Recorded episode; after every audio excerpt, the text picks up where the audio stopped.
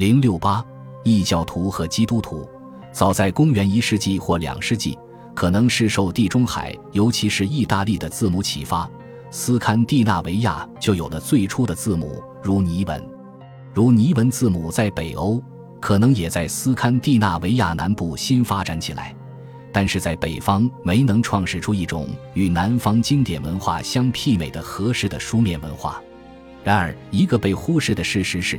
不管谁创造了这种字母，他肯定熟知对其形成启发的字母表，因此也熟悉以这种字母写作的文献。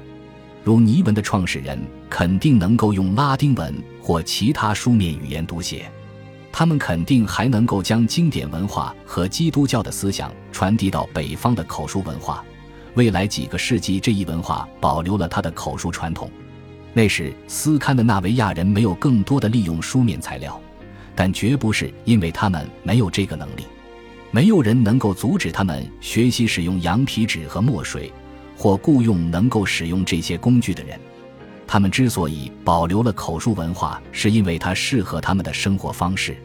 我们完全可以假设，在早期阶段，基督教的思想和主旨被借鉴。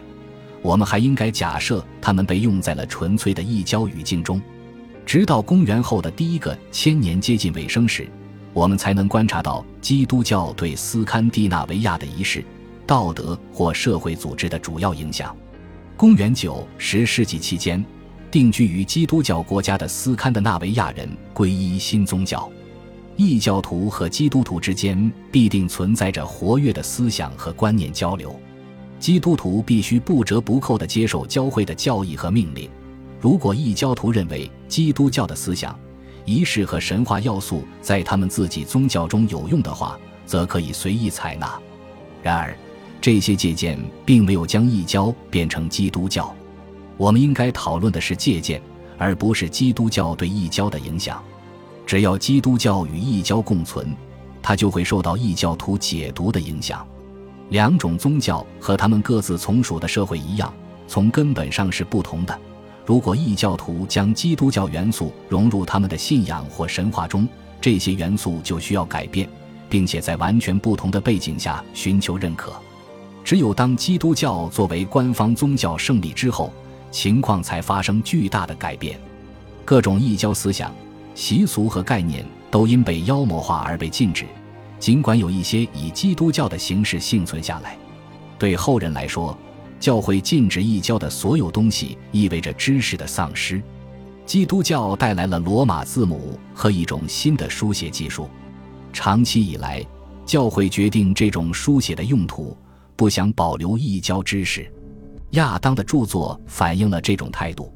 作为布莱梅的主教座堂教士团成员，他肯定有关于教区内依然盛行的异教的一手资料。但是，除了在描述乌普萨拉神庙时为我们举了一个令人生厌的例子之外，实际上他没有记录任何关于异教信仰和习俗的内容。按照教会的观点，异教在历史上没有位置。